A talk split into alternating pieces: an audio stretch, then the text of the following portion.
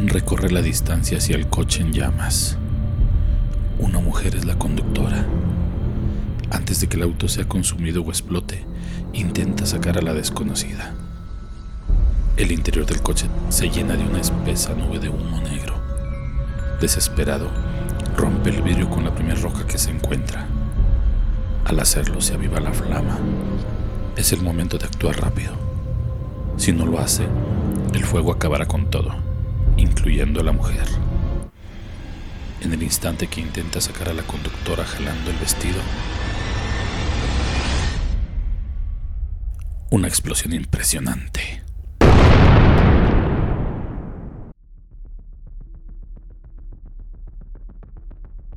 Historias camaleónicas.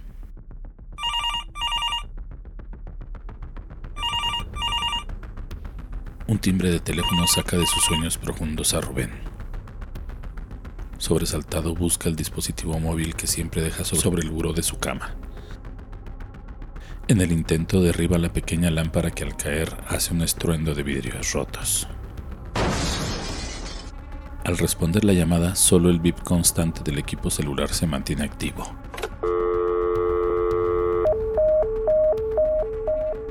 La comunicación fue interrumpida. Nadie se encuentra del otro lado de la línea. De inmediato busca los contactos de llamadas recientes y solo apareció el número 1103456230. Es lo único que muestra la pantalla. ¿Qué ching? ¿Quién habrá sido a estas horas y número desconocido? Han de haber sido esos pinches disques secuestradores o extorsionadores del reclusorio. Mendigos huevones, pónganse a trabajar. Cierra la pantalla del celular y se dispone a recuperar el descanso cortado de manera abrupta.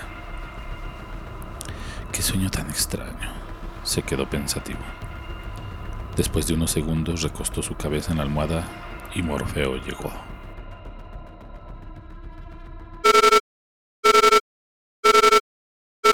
Otro timbre. Ahora es la alarma del mismo celular, pero a diferencia de la madrugada, este sí lo esperaba. Se levanta batallando para de inmediato bañarse, realizar su higiene personal e iniciar su vida cotidiana. Llega a su trabajo y de inmediato una chica de las secretarias lo pone al tanto de los recados.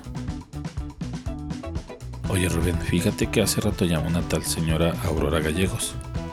Solo dijo que era muy importante, hasta nos, nos dictó a nosotros el recado. ¿Y cuál era el mensaje? Preguntó un tanto molesto Rubén. Que no fueras a ese viaje que pensabas realizar, dijo la secretaria. ¿Y? Nada más, fue todo y colgó. Pero yo creo que fue falsa porque parecía oírse de un teléfono público. Ah, había mucho ruido de carros. Ok, Gracias, Lupita. De inmediato se dispuso a trabajar para activarse. Había sido una noche intranquila. Dejó de lado los acontecimientos extraños de la noche para concentrarse en su trabajo.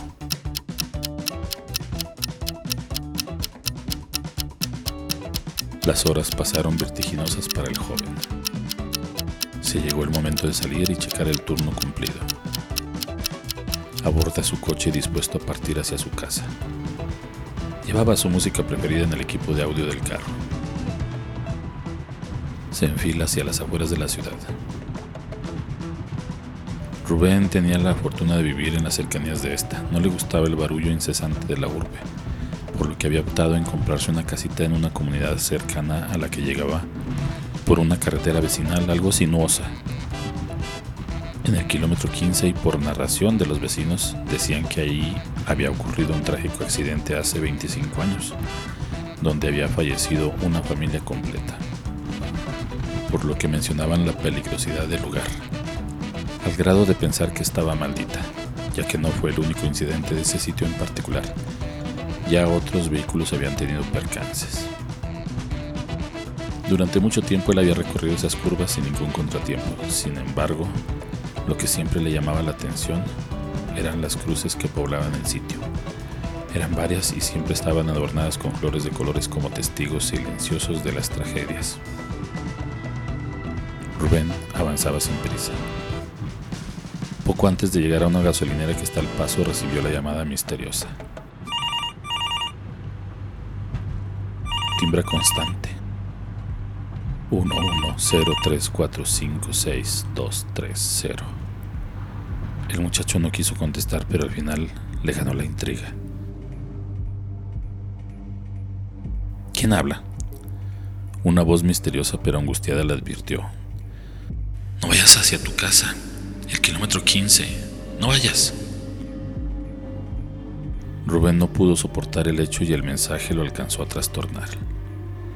Fue muy intensa la forma y tono de voz. Instante sale de la carretera en la gasolinera para después tratar de retomar el número que le habló. Aunque no lo conocía, lo intentó sin éxito.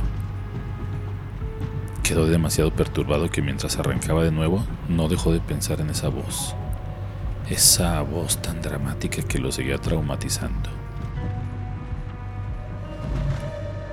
Tan absorto iba en sus pensamientos que la acción tan rápida que pasó frente a sus ojos lo sorprendió.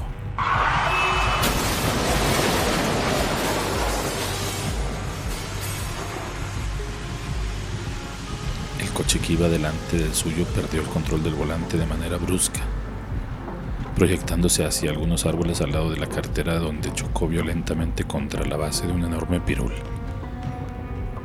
Al ver esto, Rubén frenó de forma inmediata para enseguida bajar intentando rescatar a quien estuviera en el interior. Era una mujer, pero antes de lograrlo,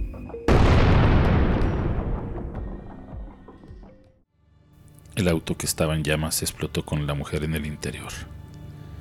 La onda expansiva provocó que el cuerpo del improvisado salvavidas saliera expulsado varios metros alejado del carro en flamas.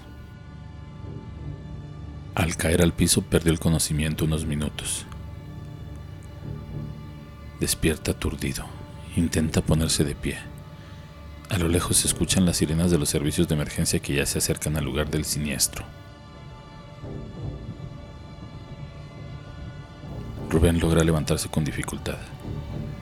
Al reconocer el terreno a su alrededor se dio cuenta que a su lado estaban el cúmulo de cruces que daban cuenta de todas las tragedias que habían ocurrido en ese fatídico lugar.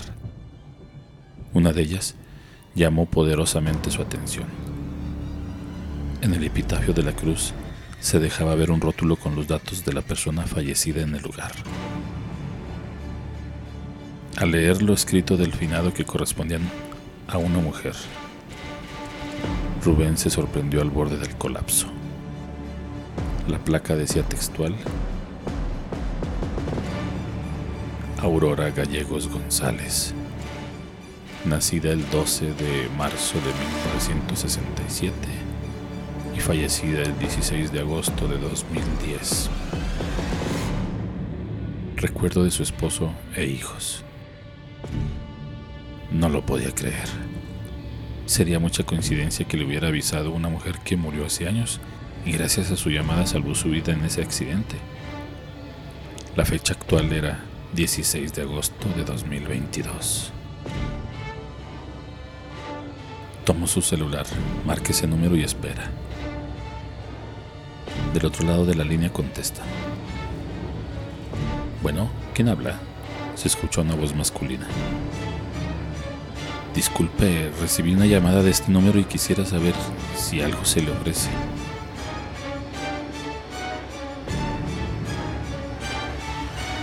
Ah, creo que se equivoca. Yo no he llamado en todo el día y no salgo a la calle. Estoy en silla de ruedas. Ah, perdón por la molestia. Gracias. Disculpe. ¿Su esposa está con usted? Muchacho, no estés bromeando. Mi mujer falleció justo en esta fecha. ¿Por qué tuviste que preguntar exactamente hoy? ¿No tienes madre infeliz? Discúlpeme, no quise alterarlo de esa manera, perdón. Fui un impertinente. Disculpe. Y colgó.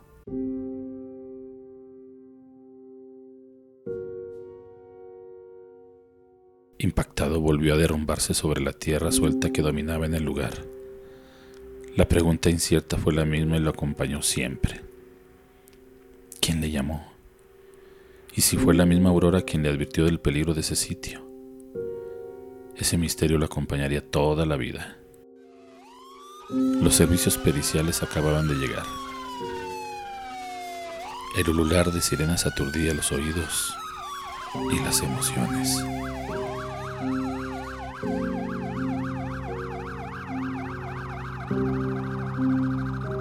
Historias camaleónicas son una idea original, adaptación, producción y edición de Santiago Aguilar.